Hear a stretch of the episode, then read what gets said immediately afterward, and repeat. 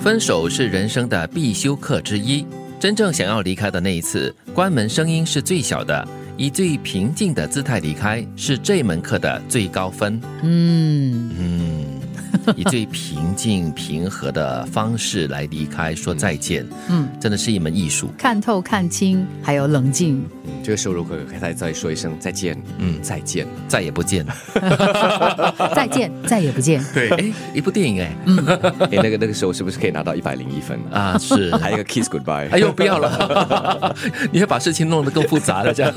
欲走还留的感觉。是，诶可是这句话说的非常的对啦。我们在人生中不只是说男女之间的一种分手啦，我是觉得是生离死别。嗯哦对就真正的就是要真正离开的那一次呢，关门的声音是最小的，就是在心里面的声音，可是可能是最大的，也说不定哦。嗯，有些是甩门，对，有些是带着这个泪水把门掩上的。所以是愤怒或者是悲伤都有啦。哦对，但是以最平静的一个姿态来离开的话，那就是表示你真正的放下了某些东西了。那才是真正的成长跟放下。所以啊，就是这门课的最高分了。哦嗯但是必须要经历过很多的人生的磨练，才能够达到这个境界的哦哈、所以你不觉得吗？我们人生啊，很大程度上都在一直学习着怎么把这扇门好好的关上。嗯，没有目标的人，永远为有目标的人去努力，不主宰自己，就只有跟着别人去行动。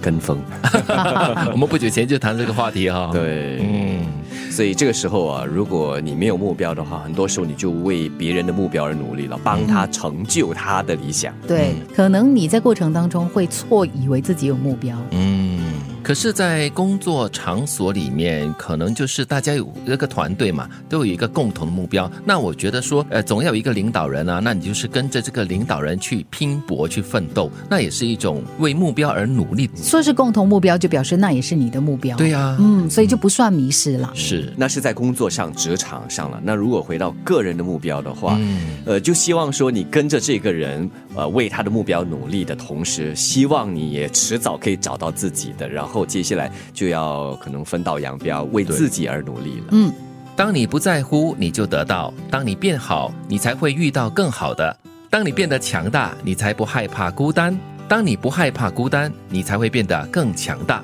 嗯，这叫吸引力法则。是你把一些呃不好的东西你吸引过来了过后，你会把自己变得更加的不好。但是你去克服那个不好的东西，或者是你害怕的东西过后呢，哎，你就遇强则强了。嗯，有时候在生活中也看到，为什么一些人好像接二连三不幸的事都发生在他们的身上？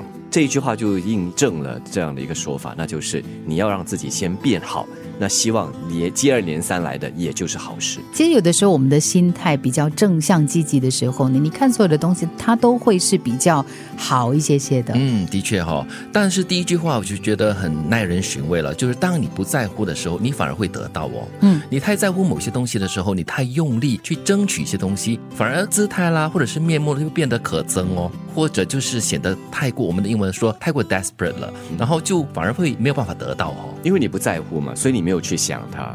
你没有去想它的时候，当有样东西落在你手里，说：“哎，我怎么有了是你的就是你的喽，到最后就是这样、哦。就像我们之前有说过，就是关于抓住沙的一个定律，如果你对抓得太紧的话，你反而抓不住。分手是人生的必修课之一。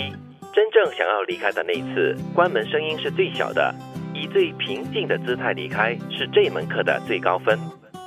没有目标的人，永远为有目标的人去努力；不主宰自己，就只有跟着别人去行动。